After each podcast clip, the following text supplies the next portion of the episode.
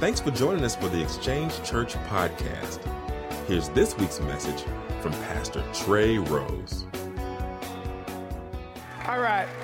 Make some noise one more time for Jesus Christ, the Son of a living God. Thank you, Keith. Oh my goodness. Worship team, you outdid yourself. You blessed the Lord today blessed me. Uh, I want to welcome all of our online congregation. Thank you for joining us all around the United States of America on Easter. Um, I'm so glad that you're here. And, uh, and to all of you, you look phenomenal. I'm so glad that you're here. I see a lot of uh, old friends uh, that came back on Easter. I'm so glad that you're here. And we need to hang out a little more frequently. Um, I love you so much, and I'm so glad that you're here. Today has been such a great day already, and it's only going to get better. It's only going to get better. We're in a series starting today called Murder Mystery. Murder Mystery. Three days ago, Jesus was killed on a cross. And this morning, just like any other day, they were going to grieve and going to mourn. They happened upon something and that something was something that encountered the power of Jesus Christ. And the stone was rolled away, and he is now alive and well. But who murdered Jesus? It's a murder mystery. Over the next four weeks, I'm going to have some incredible sermons, but not only that, at the end of the four weeks, we have a murder mystery dinner. It's $30 per ticket. $30 per ticket? Why are you charging so much money? I'll tell you why we're charging so much money because all proceeds will go to support and scholarship kids for youth camp uh, that can't otherwise, wouldn't otherwise be able to go. Um, so if it's within your means, uh, to pay $30 for a ticket. It's going to be a fun night. There's going uh, to be a mystery to be solved. But let's get back to the mystery on today. I believe today is going to be fantastic. I want to take you to my text in Matthew chapter 28, verses 1 through 20. For those of you sitting on couches today, um, we have people planted behind you, so if you fall asleep, um, they are armed with rubber bands. Um, so, Nancy, we're watching you, girl. We're watching you. Actually, I used to always say if you fall asleep in church, there's no better place to fall asleep. You should be able to have the most peaceful rest in the presence of God than anywhere else. So, really, Joy, if you fall asleep, it's totally okay um, as long as you're not easily offended, okay? Matthew chapter 28, verses 1 through 20. After the Sabbath at dawn on the first day of the week, Mary Magdalene and the other Mary went to look at the tomb. There was a violent earthquake, for an angel of the Lord came down from heaven and, going to the tomb, rolled back the stone and sat on it. His appearance was like lightning, and his clothes were white as snow. The guards were so afraid of him that they shook and became like dead men. The angel said to the woman, Do not be afraid, for I know that you are looking for Jesus who was crucified. He is not here, he has risen, just as he said. Come and see the place where he lay. He is not here, he is risen, just as he said, Come and see the place where he lay. Verse 7 Then go quickly and tell his disciples, He is risen from the dead and is going ahead of you into Galilee. There you will see him. Now I have told you. So the woman hurried, women hurried away from the tomb, afraid yet filled with joy, and ran to tell his disciples. Suddenly Jesus met them. Greetings, he said. They came to him, clasped his feet, and worshiped him. Then Jesus said to them, Do not be afraid. Go and tell my brothers to go to Galilee. There you will see me. While the women were on their way, some of the guards went into the city and reported to the chief priest everything that had happened. And when the chief priest had met with the elders and devised a plan, a conspiracy theory, they gave the soldiers a large sum of money, telling them, You're to say his disciples came during the night and stole him away while we were asleep. If this report gets to the governor, he will, we will satisfy him and keep you out of trouble. So the soldiers took the money and did as they were instructed, and this story has been widely circulated among the Jews to this very day. Then the eleven disciples went to Galilee, to the mountain where Jesus had told them to go. When they saw him, they worshiped him, but some doubted. Then Jesus came to them and said, All authority in heaven and on earth has been given to me.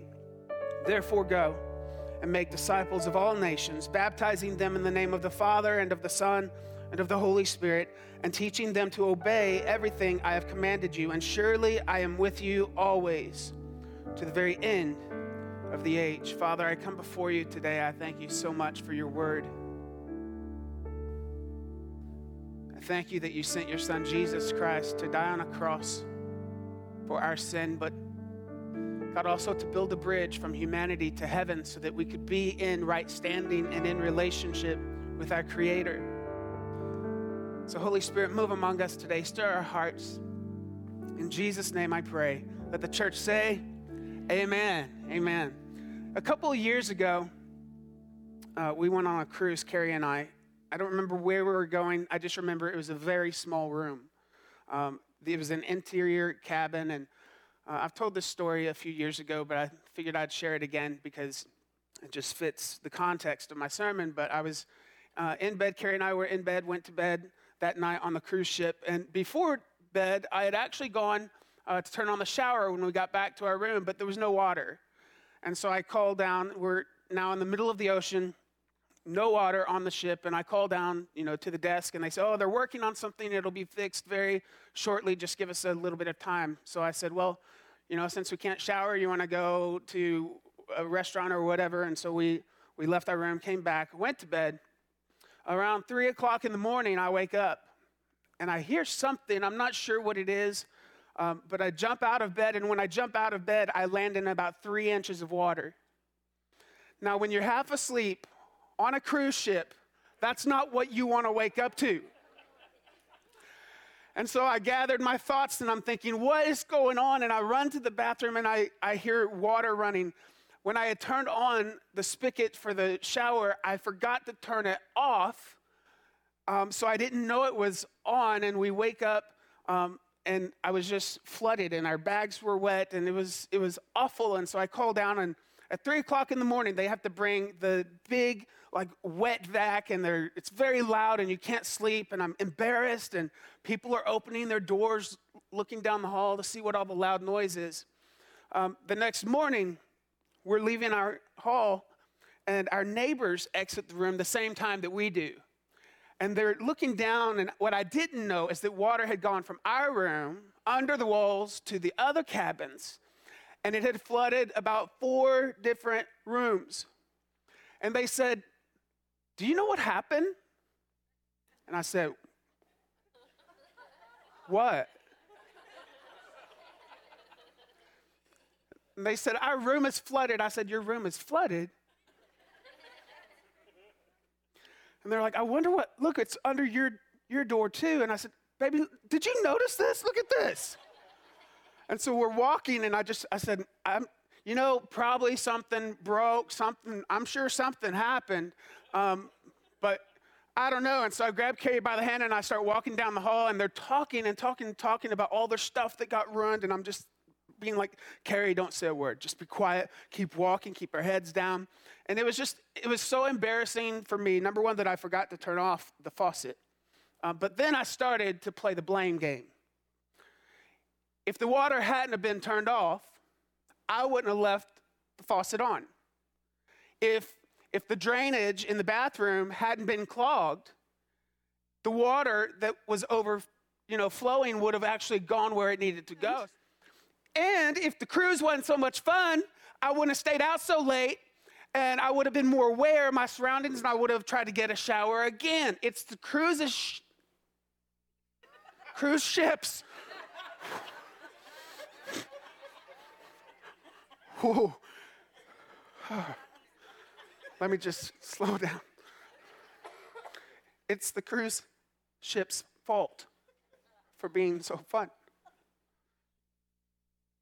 Carrie said earlier, if this, then this. Remember that? She said that God kind of orders your steps and you realize years down the road that you would have never been here if this had not happened. And And I, I so wanted to play that game on the cruise ship. Well, if this, then this. And if this didn't happen, then this wouldn't have happened. And if this didn't happen, then this would have happened. But at the end of the day, I just couldn't cast blame on anyone but myself.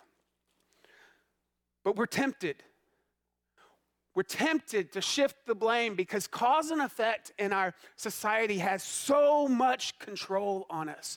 We're always looking for someone else to blame. We're always looking for something that causes us to do that rather than owning our own actions. So I made a list, a top 10 list of cause and effect. Let me read them to you. This is just my for me.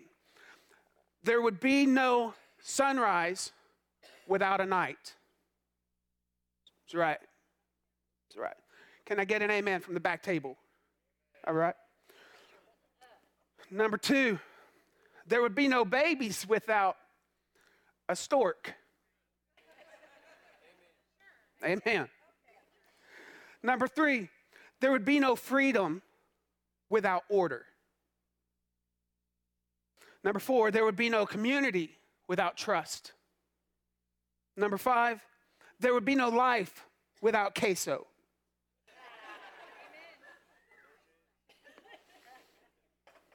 Number six, there would be no New Testament without an Old. Number seven, there would be no hope without Jesus. Number eight, there would be no salvation without a cross. Number nine, there would be no victory without an empty tomb. And number 10, there would be no you without him. That's my top 10 cause and effects. We always are looking for someone to blame. And I, I just got to tell you, I've fallen into the trap a bit because I have some suspects on who murdered Jesus. And I want to present the case to the jury today because I've practiced my argument and I feel like I'm pretty articulate. And, and I'm going to help us determine as a group who killed Jesus. So I have some suspects to present to you. Number one, I would like you to consider Judas. Judas the betrayer. The betrayer who led the guards to the garden where Jesus was praying and then betrayed him with a kiss. A kiss. Like, that's pretty gutsy. That's pretty low. Like most people, when they betray people, they just talk behind their back. They don't betray them with a kiss on the cheek. I think Judas might be to blame for the death of Jesus Christ, our Lord and Savior. But if not Judas, I have another suspicion. You probably never even considered this, but what about the loyal disciples? You know they had to have known something was not right with Judas. You know they they should have picked up on the fact that Judas was planting seeds of betrayal all along. It didn't just start in the garden with the kiss, it started years earlier when he was holding a purse and didn't want to give money to the poor and he was taking money from the purse. You, you know, those loyal disciples know what a loyal disciple looks like. They had to have known something was going on. I call them guilty.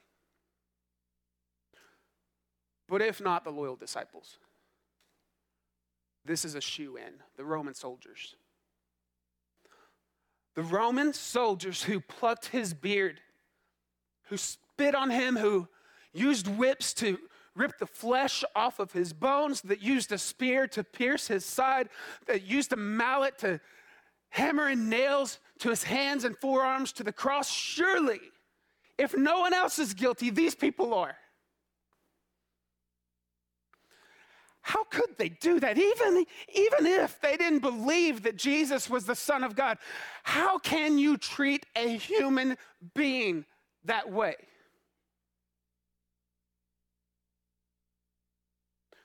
They were used to it, I guess. They were desensitized to it because they had done it day in, day out. Hey, it put bread on the table. And so maybe if I could give them any justification, maybe they had found a way to separate the victim and them just to make it through the day. But if not, the Roman soldiers, you know who's guilty? The crowd. the crowd who seven days ago pretended to celebrate by shouting Hosanna as he entered Jerusalem. And these people are so weak that they celebrate you on day one, and by day seven, they're shouting, Crucify him. I blame the crowd. I blame the little old lady who cared more about fitting in with everybody and shouting, Crucify him. I, I blame the kids. I don't care that they saw mom and dad do it. They shouted, Crucify him to Jesus. I blame them. They, my friends, are guilty.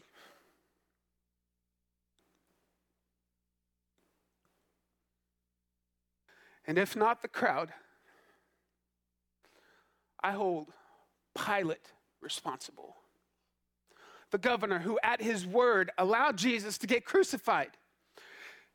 This one man, in the palm of his hand, had the ability to set Jesus free. But the governor wouldn't do it. And for you Walking Dead fans, you know the governor's always bad. I blame Pilate. There's another option. One final suspect I want to present to you. Maybe what killed Jesus is our sin. Your sin, my sin, put Jesus on that cross. Those, those in my mind are the suspects, but I figured I should go to Scripture to really figure it out. And I realized something. I, I actually realized in Matthew 26, 52 through 54, when they're in the garden and Jesus is getting betrayed, and Peter grabs the sword from a soldier and he cuts off the soldier's ear. Remember that story? And Jesus is like, Peter, chill out, man. What are you doing? Like, you're making a mess in this garden. This is my home. And so he picks it up, slaps the ear back on Peter, and heals him instantly. And Jesus says, Put your sword back in its place, Jesus said to him, for all who draw the sword will surely die by the sword. Do you think this is where it gets interesting? Do you think I cannot call on my Father and he will at once put at my disposal more than 12 legions of angels? But how then would the scriptures be fulfilled that say it must happen this way? And then I went to John 3:16. For God so loved the world that he gave his only son that whoever believes in him shall not perish but have eternal life. So, ladies and gentlemen of the jury, I propose to you that Judas is not guilty. I propose and submit to you that the loyal disciples are not guilty. Roman soldiers even with blood on their hands, are not guilty. The crowd, not guilty. Pilate, not guilty. You and your sin, not guilty. You are innocent. Because what Jesus did on the cross was not an act of murder, it was an act of sacrifice. It was, it was not murder, it was a gift of love. You see, no one could take the life of Jesus, he laid it down. And because he took the guilt and the shame upon him, you and I, friends, are innocent. You are innocent. You are innocent. You are innocent for now and all of eternity. If you've said yes to Jesus, you are innocent. Today is not about who died, today is about who won. And it's Jesus Christ. Will you bow your head and close your eyes?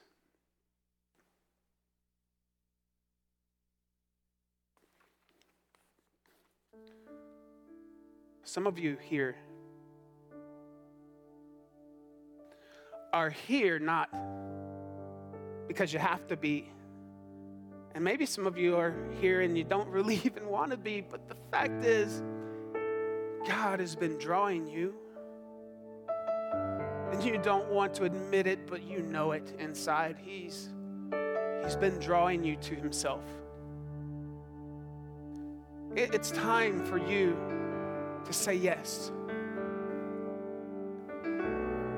I don't know what's been stopping you. I don't know why you've been running. But it's time to come home. We often think that we have to approach God after we have our mess cleaned up. But can I tell you, He loves you so much just the way that you are that He says to you, if you just say yes to Him, I'll get in the mud with you and help you get cleaned up.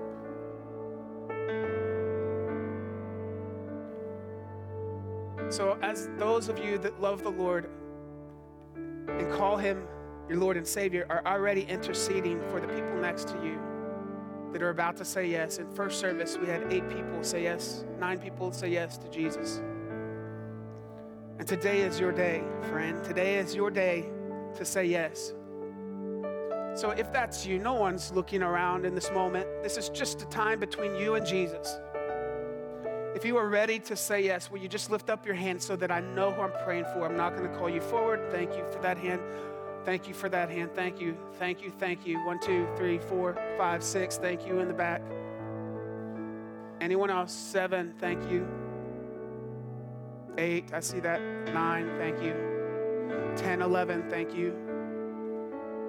And right now, for those of you who are feeling anxious about lifting that hand, I just bless your spirit to walk in freedom and courage.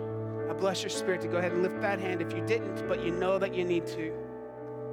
Right now, I'll wait a few more. Thank you for that hand. Thank you for that hand. Thank you. Goodness gracious. Thank you. There is no formula. The Bible does say that we need to confess with our mouth that Jesus is Lord, that He died on a cross, rose from the grave. He is the Son of God, the one true Son of God. And that you put your trust in Him, make Him Lord of your life. And then you are saved for all of eternity. All of eternity you get to spend with Jesus. So just repeat after me. Everyone, let's just repeat this prayer. Father, I admit that I'm a sinner. I know that I need you. Thank you for sending Jesus to die on a cross for me. I say yes to you, God. I say yes to your Lordship. I just say that from this day forward, my life will never be the same. I'm a child of God. I'm a son or a daughter. I am loved, and it is well. In Jesus' name, amen. Amen. I lost count. I think it's about 15, 16 people, but can you just give Jesus a hand clap?